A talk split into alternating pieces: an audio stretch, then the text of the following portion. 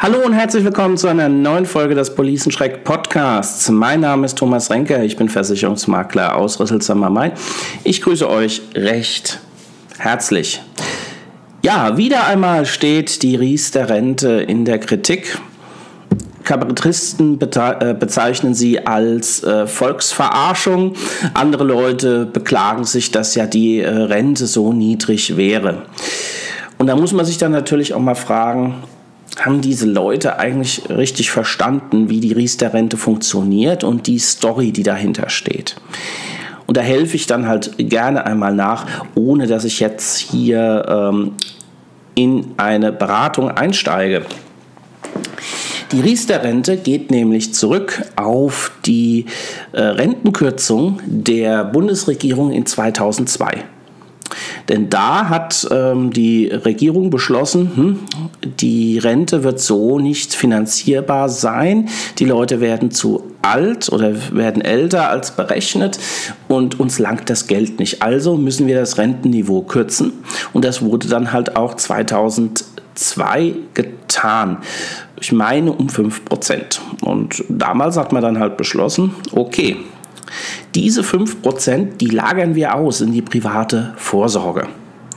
Das heißt also, wer das alte Rentenniveau erreichen wollte, musste einen sogenannten Riester-Vertrag abschließen. Riester-Vertrag, äh, Riester benannt nach dem damaligen Bundesarbeitsminister Walter Riester von der SPD.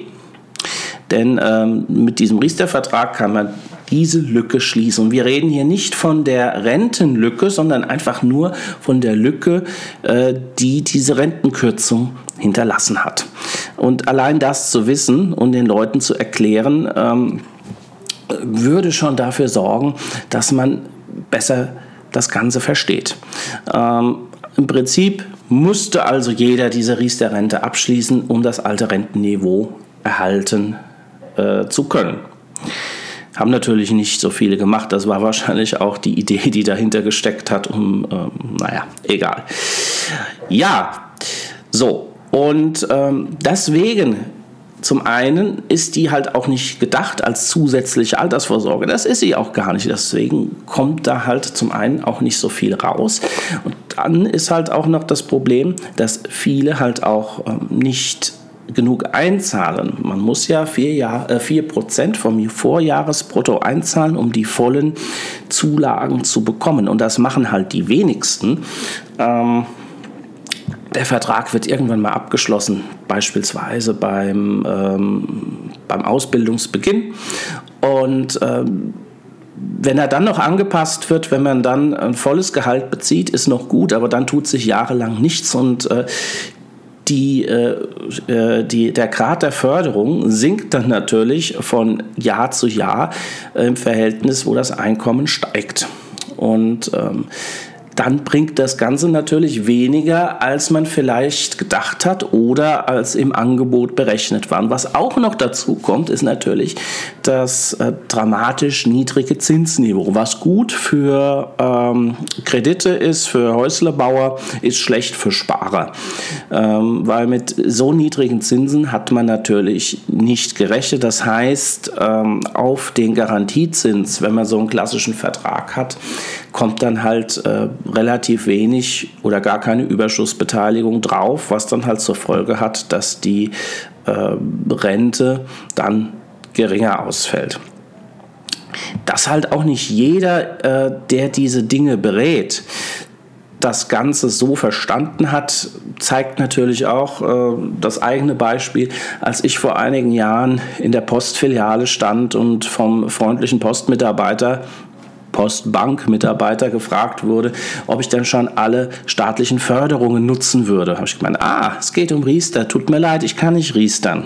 Ja, doch, doch, können Sie, können Sie. Ja, und äh, habe ich gesagt, nein, kann ich nicht. Doch, doch, doch. Und ähm, ich habe ihm dann irgendwann das, ihm das Produkt erklärt und auch die Story. Und ähm, was halt zeigt, das Riester ist beratungsintensiv und man muss es den Leuten erklären. Ob das dann später auch noch vorhanden ist, dieses Wissen bei den Leuten, das ist eine andere Sache. Ja?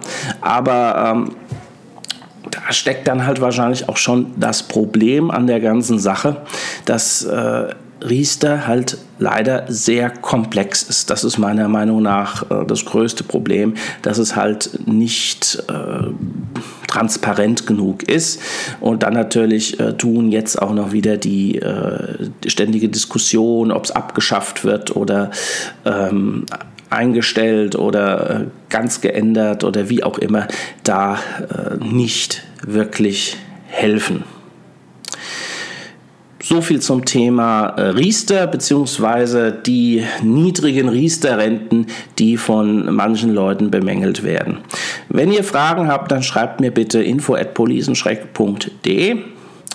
Folgt mir bei Instagram, bei Facebook und auch bei YouTube. Und ähm, wenn ihr beraten werden wollt, dann geht einfach auf meine Homepage und bucht einen Termin bei mir. Aktuell ausschließlich online. Und ähm, ich würde mich freuen, wenn wir uns dann persönlich sehen. Macht's gut, viele Grüße aus Rüsselsheimer Main, euer Thomas Renker der Policenschreck. Bis bald, tschüss.